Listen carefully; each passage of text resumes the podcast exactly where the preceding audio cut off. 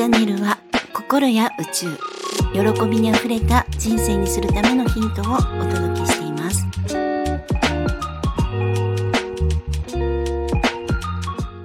皆さんいかがお過ごしですか？ゆみです。えー、とうとうですね咳が究極にひどくなってしまってもう一度病院に行って治療薬を見直してもらうっていう、まあ、結構な出費でした。で、あの、せっかくですね、今月はちょっとこう、収支バランスで余裕が出たなと思っていたのに、まあ、医療費がかさむっていう、ちょっと残念な感じだと思ったんですね。で、その時に、あのー、まあ、これ、私の、こう、コンフォートゾーンというか、なんか、ホメオスタシスが働いてるなって思ったんです。で、それってあの何かしらの潜在意識が要因だっていうことなんですね。で今回は自分、まあ、私のコンフォートゾーンに対していろいろ帳尻を合わせてきたっていう感じなのかなってちょっと考えてみたんです。でこのコンフォートゾーンっていうのは、えー、ストレスのない居心地のいい環境や精神状態という意味で使われることが多いです。で、あの、心理学ですとかの用語でですね。で、えー、このコンフォートゾーンというのは自分にとって快適な場所、空間、やり方といった感じですね。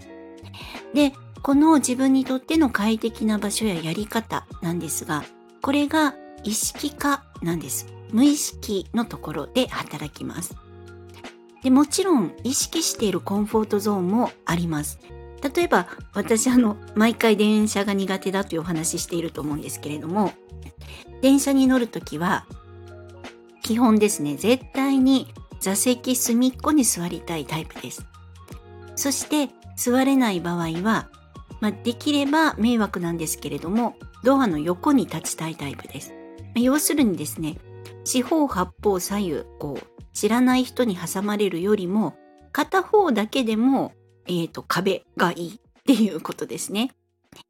で、やはりこれはもう意識、無意識にかかわらず自分にとっての安全基地のようなイメージです。というですね、あの、コンフォートゾーンの話でしたが、あの、これとは別に、スコトーマっていう言葉があります。でこのスコトーマも同じく心理学用語とかコーチングなどで使われるんですが、私はあのトマベッチさんの本で知りました。デスコトーマっていうのは心理的盲点のことって言われています。なんかこう世の中って情報量多いから無意識で、あまあ、無意識でこう見ないようにしている意識的にこう見ないようにしているっていう無意識が働いてですね盲点があるんですよね。で全部の量情報が入ってきたら処理できなくてなんか脳みそが沸騰するっていう 噂？なんか、まあ、そういう考え方もあるらしいんですけれども本当かどうかわかんないですがなので全部の情報というのは取り入れないようにしているんですこれもう脳みそが勝手に。であのよく例えられているのは腕時計とか、まあ、いつも見ている時計ですね。でアナログ時計が分かりやすいと思うんですが最近は皆さんこう Apple Watch などのこうウェアラブル端末使ってる人も多いと思いますがあのご自身で使ってる腕時計とかよく見てる時計ですね。もう毎日見てる時計。え、ー、と文字盤の数字はどんな書体かすぐに書けますか？また12時間すべて数字が使われてますでしょうか？それとも12と3と6と9だけとか間は間はこうじゃなくトントントンってなってるとかですね。あとは、えー、時計の針の長針と短針針の形はどうでしょうか？あとはこう文字盤の色は何色ですか？あと文字盤に柄はありますか？またはこう時計の絵を描いてみてもらえますか？ってとこなんですね。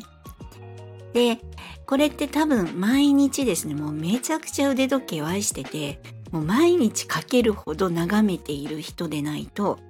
自分の腕時計の絵ってなかなか描けないって言われているんですね。だってこう腕時計って基本的に時間を知るためにつけてますから、時間を見るために見てることが多いと思うんですね。時間を。なので、時間以外にあまり意識を向けない。要するに、時間以外の情報は頭に入れていないんです。毎回。この頭に入れてない部分がスコトーマです。で、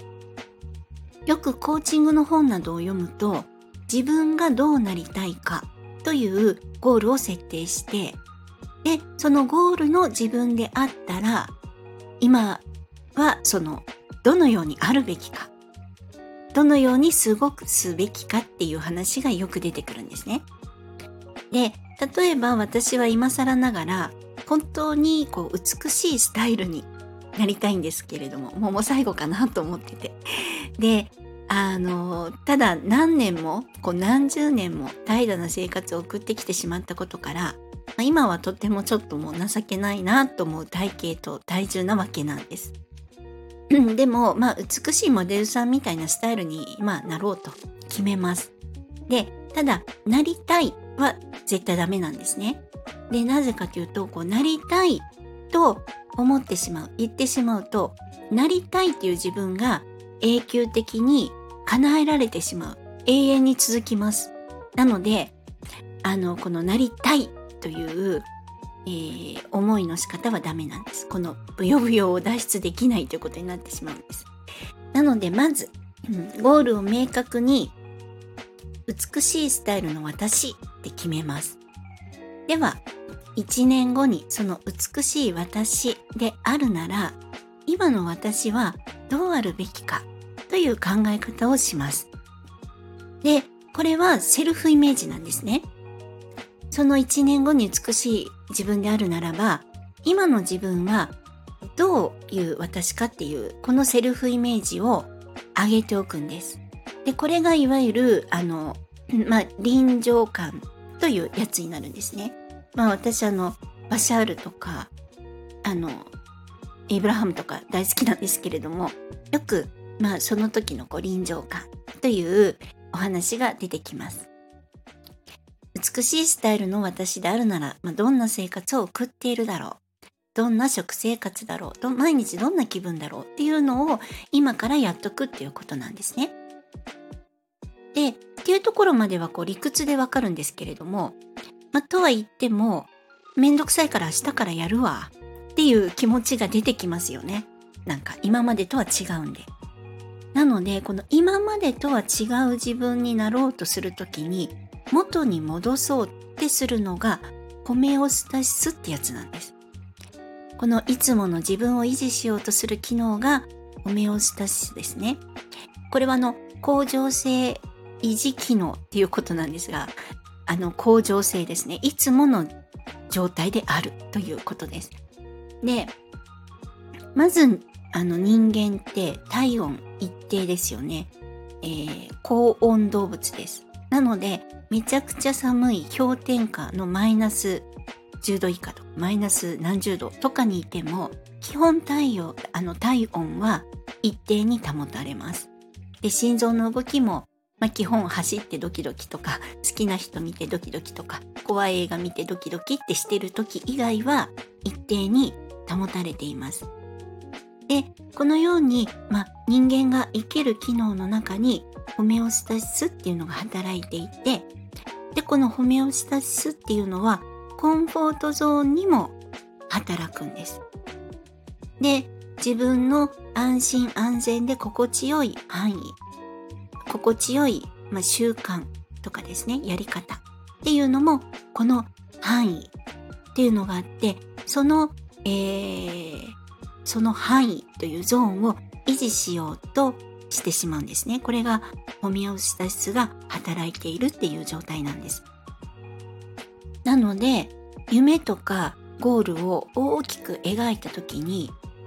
今の状態からやはり脱出する必要があるので、コンフォートゾーンを出る。もしくはコンフォートゾーンを広げたいということになるんですが、このホメオスタシスが邪魔するんですね。で、ホメオスタシスはこのままがいいよこのままの方が今まで生きてこれたよ。だからこのままの方が安心だよっていう機能として働いてしまうんです。まあ、あの、今までとは違う自分、違う自分に飛び越えようとした時に、まあ、悪い言い方すると邪魔してくるのがこのホメオスタシスなんですね。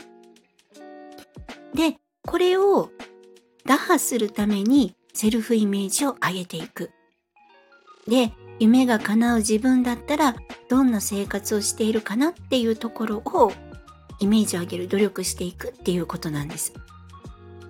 で、私であれば、まあ美しいスタイルの私であるなら、今どんな自分だろうっていう考え方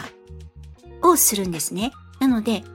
美しいスタイルの私になるためにダイエットをするとか、食生活を見直すとか、運動するとか、ランニングをするとか、そういうことよりも、あの、毎日起きたら健やかで、窓開けたら空気が美味しくて、体が軽いなーって感じてて、まあ、ちょっとだけストレッチがしたくなったり、とか、お水をたくさん飲んで、とか、そういう、あの、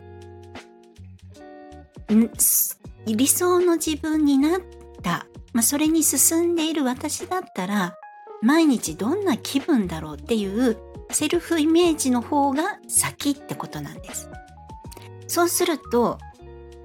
セルフイメージを変えていくと、コンフォートゾーンが変わってくるんですね。で、そのコンフォートゾーンが変わるときに、ホメオスタシスが、いやいやいや、今までの方がいいよっていうふうに言ってくるんですけれども、でもセルフイメージを変えていくんです。いやいやとは言いながらも、私が気持ちがいいのはこれっていう、私が気持ちがいいのはいつも窓開けて、は空気が美味しいなって思うのが気持ちいいっていうことで、どんどんセルフイメージを変えていくと、ホメオスタシスっていうものも変わってくるんですね。窓開けて空気が美味しいと思っている自分がいつもの自分に変わってくるということなんです。そういうところからセルフイメージを変えていく。それが先っていうことなんです。なんかこうちょっと難しいですよね。うん、あの、このセルフイメージを変えるっていうことになっても、まあ実際私なんかこう最近体調悪くて健やかじゃないのに健やかっていうイメージってあ難しいとか思うんですけれどもこの何て言うんでしょうかこの自分のセルフイメージを変える。まあ、実際そうじゃないのに、セルフイメージ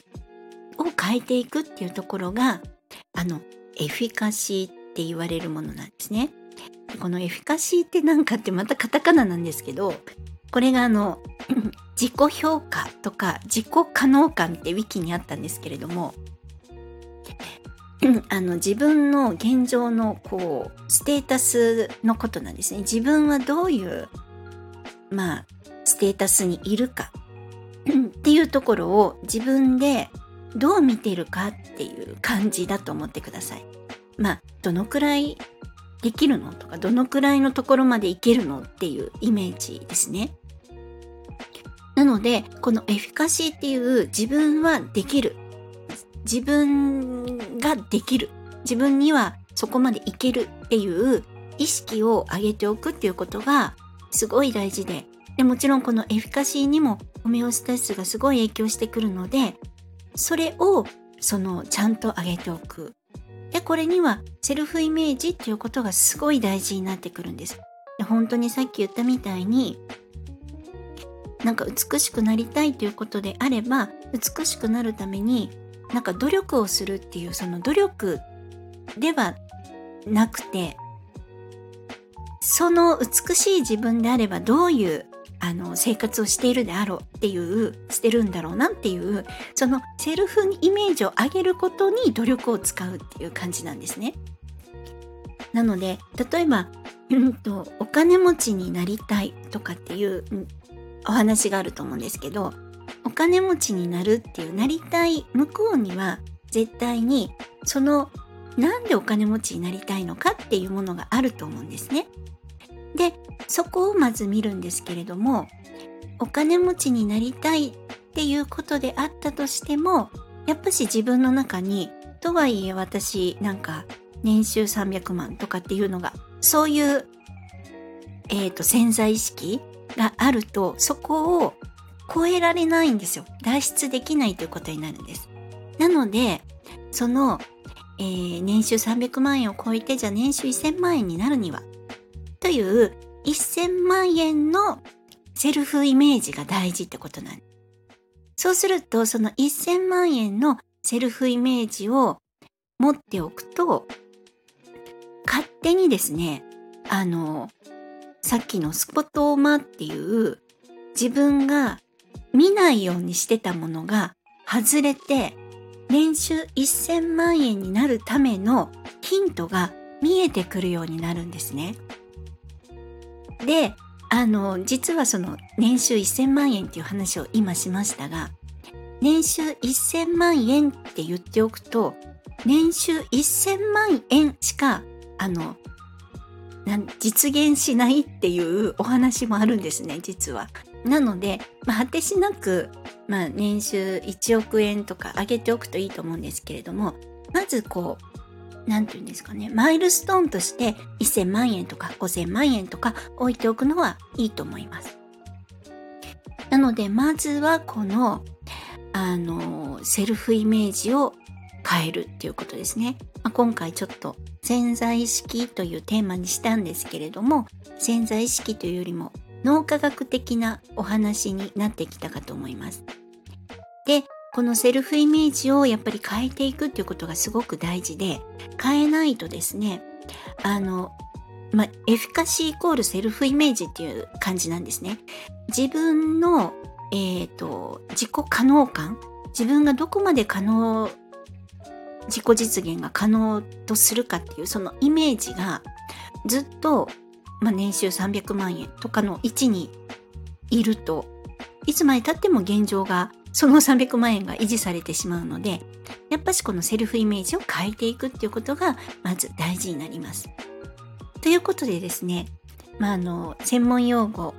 続きすぎましたが、あの、またちょっとだけ続けて配信しようと思っています。えー、では、今回も最後までお聴きくださり、本当にありがとうございました。皆様ぜひ良いお時間をお過ごしください。ではまた。